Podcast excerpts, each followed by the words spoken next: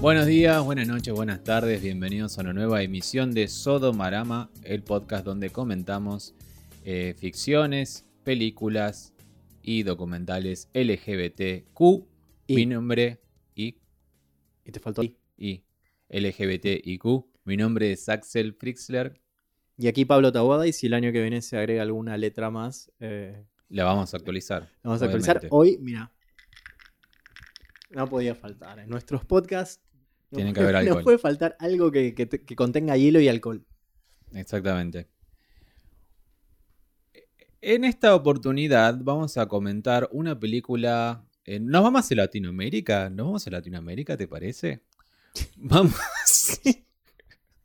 Vamos a comentar una película chilena llamada El Príncipe, película que vimos hace un tiempo. Sepan disculpar si nos olvidamos de algunas cosas, estuvimos refrescando igual, pero la vimos hace un tiempo en el cine Gomont. De hecho, fue la última función La última función, vos fíjate, fue la Sí. última función que hubo en el Cine Gomón que a partir de ahí va a cerrar para una restauración. Y vos fíjate lo que pasó ahora. Restauración iba a inaugurar, o sea, a reinaugurarse en, la- En en mayo. abril. En abril, mayo. En sí. abril. Y mira lo que está pasando, así que.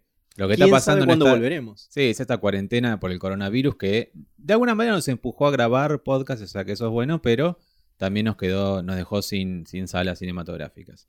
Pero bueno, entonces El Príncipe es esa película que vimos, dirigida por Sebastián Muñoz, es del año 2019 oficialmente. Eh, viene de ganar el, Festival de Venecia a Mejor Película de, tema- de temática LGBTIQ. Así que tiene un premio bastante importante, eso no fue muy sabía. aplaudida en Venecia. ¿De qué se trata? Es la década de 70, es Chile, como lo dije anteriormente. Eh, antes de la caída de Allende, Jaime, no tiene nada que ver con nada, pero Jaime es un jovencito veinteañero que es condenado. No vamos a decir por qué, porque si bien Wikipedia lo dice, prefiero no decirlo. Eso es el spoiler más grande. porque pero Al bueno, final de la película nos enteramos. es lindo no saber por qué va Jaime a prisión, a prisión pero bueno.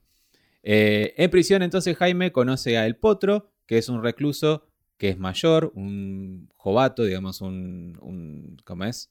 Un, un un capo sesentón, ¿no? Sesentón. O, o cerca de 60. que le brinda protección.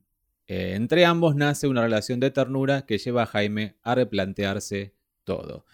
Y ahí comenzamos entonces. La película está protagonizada como, eh, como ya dije, por Jaime, que es Juan Carlos Maldonado, un chico de veintipico de años, que creo que es su primera o segunda película. Eh, Alfredo Castro, que es, digamos, para que se dé una idea, el público argentino, es como el Darín de Chile. Eh, viene de hacer, no sé. Tony Manero. Yo lo vi en Postmortem, una película que me gusta mucho. Y eh, otro elenco eh, lleno de jovencitos prisioneros. Y entre ellos está Gastón Pauls haciendo de un personaje que se llama Che Pibe, en el cual ya nos adentraremos y diremos y explicaremos un poco más en detalle qué nos pareció. ¿Por dónde te parece empezar, Pablo? Por el principio. Empecemos Ah, por el principio, entonces. O sea, porque no, básicamente que la, la película No vamos a spoilear, no vamos a spoilear cosas. está ambientada en la cárcel, en, como vos dijiste, en la época de Allende, Sí, antes de la caída antes de de Allende, la caída. por parte de... Y eh, ahí yo ya- tengo un problema, porque- pero esto es algo, un tema mío personal. Es, para eso está el podcast, para tus temas personales. los, eh, la temática cárcel.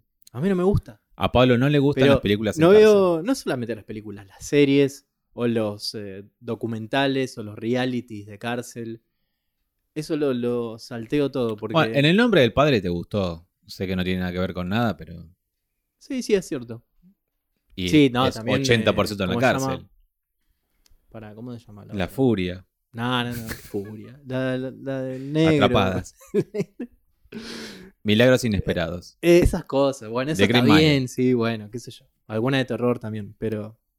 No sé, creo que me da claustrofobia, no sé, algo que me, no me, me- angustia, no sé, me pone mal. No me gusta. No viste el marginal tampoco. No, no, no. Es algo que es, es por lo general, no, eh, no innova mucho eh, el género cárcel, por lo general en las películas, en las series. Y tampoco lo hace esta película del príncipe porque hay un capo, hay... eh, no sé qué, no queda claro además si- el resto son sus amigos o son sus putos o son sus perras o como sea que se le diga en Eh, Chile. ¿Vos decís que el resto de, que, de los El presidiarios? resto de los o- presidiarios en general, no solo el su pabellón. Y no, claro, yo- no. No pará. queda claro además, perdón, y cierro la idea, si ese es el pabellón de homosexuales de esa Claro, prisión yo o no. entiendo eso. Que ese es el pabellón de homosexuales y por eso todo lo que vemos son homosexuales. Quiero entender eso nada más. Pero si es el pabellón de homosexuales, ¿por qué hay tanta...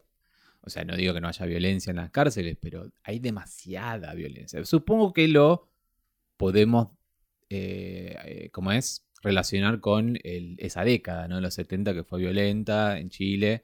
Y uno la verdad no sabe cómo es una cárcel en Chile. Uno eh, tiene la impresión de que, viste que acá se dice que el pabellón de homosexuales es como tranquilo y las eh, notas que hemos visto en la tele Sí, a chicas travestis que están, eh, que están ahí presas, es como tranquilo, qué sé yo. sí. Pero no sé cómo será en Chile cómo sería en la época pre-golpe. Entonces, el príncipe, eh, eh, perdón, Jaime recibe ese mote del príncipe ya casi en la, pri- la, primer- la primera vez que llega. Eh, el potro lo apadrina de alguna manera y lo apadrina, digamos, cogiéndoselo, ¿no? Claro, ella ya empieza la película. violándolo, lo viola. Se inicia con una violación. Este tipo que es el capo lo viola a este chico nuevo y eh, a la vez deja de lado a otro que era evidentemente su amante o lo que fuera. Que el personaje se llama literalmente el abandonado, no tiene nombre, el, el- el que es abandonado. Me gusta eso. Eh, Y bueno. y d- digámoslo, es más feito el abandonado también. es feucho. Ponele. sí, Era feucho. Comparado con el príncipe eres bonito y el abandonado es bastante feucho. Eh, bueno, y se genera toda esa especie de trama eh, y esa especie de relación entre Jaime y el potro que termina siendo mucho más que una relación del capo y, eh, y- y su culo, digamos, su, su- su- su sometido, ¿no? Al menos así lo vi yo. Pablo tiene otra visión distinta que... No, claro, o sea, el tipo viene a ser el tutor, pasa a ser su tutor. Tutor, padre, tutor, Tutor, o encargado. ¿Para qué decir mentor? Esa era la palabra. Tutor es de- El mentor y el chico como el aprendiz que va a, a algún día llegar a tener su lugar, ¿no? De capo. Eso es lo que a mí me da de cómo se va desarrollando la relación, pero que se transforma en una relación amorosa. Se transforma en relación Pero hay de las amorosa dos cosas. porque- cuando viene el conflicto, que es el conflicto es de poder, en realidad. El conflicto es de poder entre el potro y este otro personaje que es Chepibe, que es el personaje de Gastón Pauls, que ya lo acabo de leer en una reseña, porque para refrescar un poco, y estoy completamente de acuerdo, una reseña que está en página 12 sobre esta película. Es la primera vez que vemos a Gastón Pauls componer un personaje de esta manera en el cine, porque Sí. no es Gastón Pauls, eh, es una cosa que, que es un puto divino y es- malo. y malo, Es, eh, una loca malísima que es, se ma- es perverso. perve- Es, una diva además que camina un poco cliché que tenga un pañuelito, pero bueno, el pañuelito del hombro, la época. Quizás en esa época sí era así. Por eso, la época. Pero una Y loca además la parte que canta me pareció muy bien. Canta un tango. canta un tango y que lo canta hace muy bien. estupendo. Atentos si van a ver esta película cuando cante Gastón Pauls. Es como, mira vos, Gastón Pauls cantaba de repente. Es como que. Como que le puso mucha pila al personaje. Para Eso mí era me- me un gustó. terraplanista, evangelista, una cosa, pero antes de serlo, nos, nos dio un buen personaje y, y es digno. Bueno, llega este personaje que es el Chepibe, que es evidentemente argentino, pero eh, el potro le insiste, insiste con recordarnos que el, el- el personaje este es chileno. es chileno ¿no? que se hace argentino. Y se hace el argentino, como si fuera un poco más superior. Toma mate y todo eso, pero él, él nació en Chile, él nació en Valparaíso, yo lo sé. Bueno. Em, y comienza porque empieza como una especie de amabilidad, pero una amabilidad falsa de cómo yo soy el capo, y todos lo conocen. O sea, es evidentemente que es su segunda vez en la, en la prisión. Y em, está el gato, esa especie de gato que es como esa especie de. ¿Qué, gato? El gato que llamaba Platón, Al el gato del gatito. potro, sí. Eh, que es esa especie, como, es como la... ¿Vos lo ves al gato? Porque siempre pasa eso en la- las películas de prisión o en las películas de... O sea, me hizo acordar esa parte de Expreso de Medianoche. Vos ves un animal en una prisión, no va a sobrevivir el animal. no va a Es un perro, un gato, una rata, lo que sea. No va a Es una, una excusa para algo. el- el- el Claro, es, es el, no sé, el cuchillo de... ¿Cómo se llama el cuchillo? La figura esta. ¿Qué figura? el cuchillo de Chekhov es, no me acuerdo, es como que está ahí, algo va a pasar con ese, con ese, con ese objeto. Y, y es lo que va, y lo que termina pasando es eso, se genera una especie de pelea de poder, y bueno, no vamos a decir el resultado de esa pelea de poder porque desencadena todo en lo que termina siendo Jaime. Otra cosa a destacar de esta película que a mí me pareció muy, eh, muy novedosa y, y Pablo recuerdo que a vos no tanto y que te mareaba un toque, es como que vamos a. Estamos dentro de la cárcel, pero vamos atrás a antes de que Jaime entrara a la cárcel. Cómo era su vida antes de la cárcel y, evidentemente, qué es lo que hizo para terminar en la cárcel, ¿no? A mí no me mareó eso, ¿qué estás diciendo? Es lo que me dijiste apenas salimos. No, bueno, no.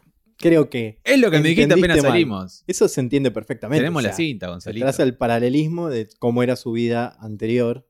Y ahí esta relación con este pibe, este amigo, que él claramente estaba enamorado del amigo este. Claramente. Y el amigo, no, estaba en otra cosa. El amigo estaba en otra, era un jovencito libre de la década del 70 y como que jugueteaba, iba, tomaba, cogía con chicas eh, y la verdad, Pero el príncipe tenía como un amor obsesivo, ¿viste? Medio. muy obsesivo que denota además que mentalmente no está muy bien el chico, ¿no? Más sí, allá de- ahí ya se ve que está súper desequilibrado. Claro, súper desequilibrado. Como vos, como yo. como- Como cualquiera, ¿no? Como cualquier homosexual. Este. mm, Entonces, eh, vamos viendo eso, cómo Jaime vivía su vida antes de la cárcel y cómo se transformó ese niño temeroso y desequilibrado mental en ese niño que eh, es el príncipe de la cárcel, ¿no? Cuando, por ejemplo, escenas que se me vienen a mí en la mente que yo dije, ah, claro, es un capo porque él está con el capo. Eh, por ejemplo, que eh, termina de tener sexo o ya está establecido él como el capo y se va a bañar y le tiran piropos de todos lados y él va con la, con la toalla acá. Ah, sí. Una escena, pero ya no vamos a entrar en la escena del sexo, pero las escenas del sexo son tremendas, pero hay una escena muy jugada entre Gastón Pauls, el chico este, el, el jovencito que se llama Lucas Balmaceda, el actor, es Dani, el personaje, que es, sería la pareja del personaje de Gastón Pauls, Claro, sí. y el príncipe. Hay O sea, no, sería como el, el- lo mismo, la mascotita, como claro, lo mismo que el príncipe a el potro, este chiquito, ¿cómo se llama el personaje? Dani, Dani, Dani, a el che pibe. al che pibe. Y hay un trío de repente en la... Un trío con desnudo frontal y, y- hay una erección. Hay una erección. Y la verdad, Real. cabe destacar de esto de esa película porque para que una película lati- latinoamericana tenga esto y que tenga una... Primero, yo vi tres pijas ahí en un momento. No vimos la de Gatón Pauls, pero hay otras pijas también. Y ese chico estaba erectado y no era una prótesis, no era el desconocido No porque del lago. fue en, en- en la- en el transcurso de la escena sin, sin corte que se ve como va. Me parece fantástico. Parece y eso te lo dije también cuando salimos. Eh, basta de mentir, de decir, ay, este es un pene de goma. Ah, bueno, igual hay un montón de películas eh, que, que tienen sexo real y eso.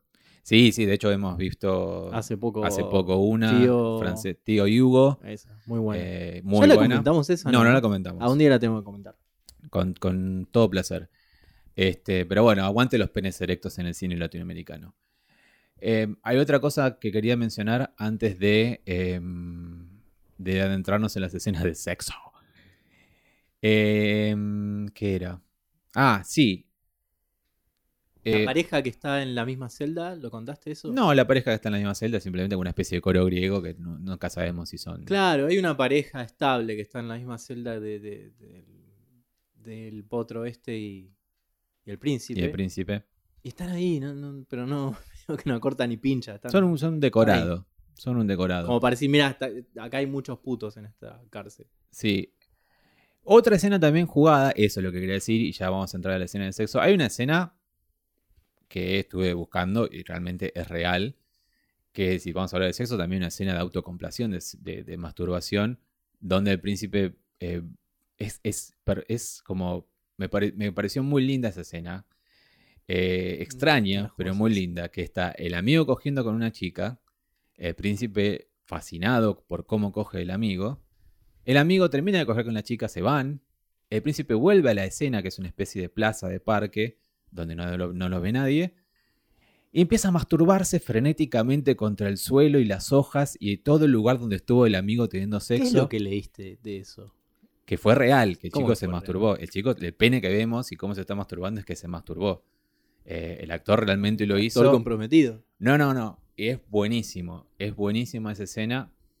Es rara, pero es buenísima. Me parece muy original que, que- que- que- que además habla no solo a mí me parece que denota la locura que tiene. Eso, eso. No solo porque, porque sí, podemos reír de las pijas, las vergas, qué sé yo, pero habla de la- del estado mental del personaje en ese momento. Y usar la escena de sexo para hablar y describir muy bien el, el- el estado mental del personaje es, la verdad, buenísimo. No, es- no es gratuito, digamos, ¿no? Y, y eso también tiene que ver en la escena esta de la ducha donde están las pijas, la pija erecta, porque sí, él es en ese momento el capo. No, ninguna de las escenas de sexo son gratuitas o son para choquear. No, tienen. Todas tienen que decir algo de lo que, lo que está hablando de lo- del- sobre los personajes y sobre el ambiente, ¿no? De Vamos entonces a la escena de sexo. Dale, no sé cuál es, qué es esa escena de sexo que, estás, que querés adentrarte. Porque dale. quiero adentrarme en esto. Eh, como bien dijimos, eh, el potro lo viola directamente al príncipe. Y ya cuando van en. En un momento van a ver. Hay que recordar: el potro, el, el capo, señor mayor, el príncipe, el jovencito que entra en la cárcel. Eh, Jaime, exactamente. Y ya cuando hay unos, un tipo de conflicto y el, el- el capo se, da- el capo se da cuenta que el príncipe está como ganando confianza y se siente un poco más poderoso, que este chiquito que se encontró en las duchas le tira onda y que lo ve, qué sé yo. Sí, pará, y además que eh, Gastón Pauls quiere traerlo Llevárselo, para su bando. claro, llevárselo para su bando. Entonces es como que hay, yo no sé, hay un poco de, de- de miedo por parte de él de perder poder, me parece, del viejo. claro, digo, ¿eh? también.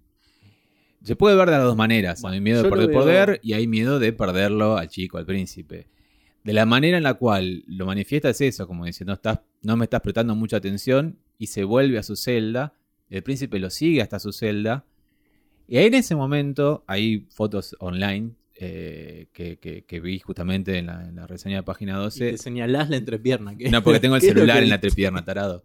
Em, del, eh, ahí se enfundan en un beso que dura bastante tiempo, como 30 segundos, una cosa así. Un beso tremendo con lengua que la verdad demuestra lo buenos actores que son, la verdad, porque es, es un beso muy intenso y muy bien hecho.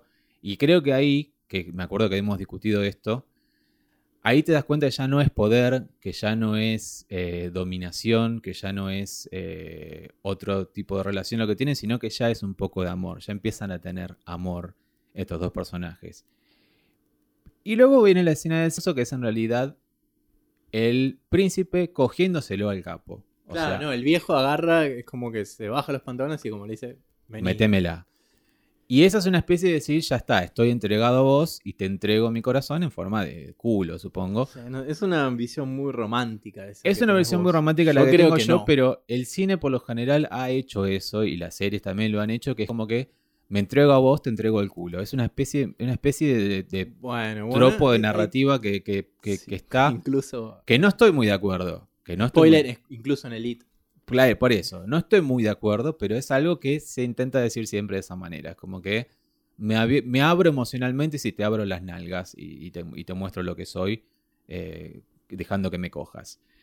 Y eso creo que es lo que pasa en esa escena. Que está, dentro del ámbito carcelario lo tomo como una especie de declaración de amor, yo, obvio, ¿no? Em, vos, de- vos decías que no. No, a mí para mí solamente es un juego de poder. Es, no es, eh, no es- no hay- ahí yo no creo que haya amor. Creo que hay cierto, cierta relación onda síndrome de Estocolmo, porque ahí inevitablemente se genera algún tipo de cariño, entre comillas, pero no creo que sea para nada amor. De hecho, empieza, se inicia con una violación. El pibe no está para Sí. nada contento de esa situación. Viene un viejo asqueroso, porque el tipo es un viejo asqueroso, y viene y se lo garcha así de una. No la, no la pasa bien, llora. Y Sí, no, después, sufre, sufre. de ahí no es que nace una, nace una relación. Una relación de.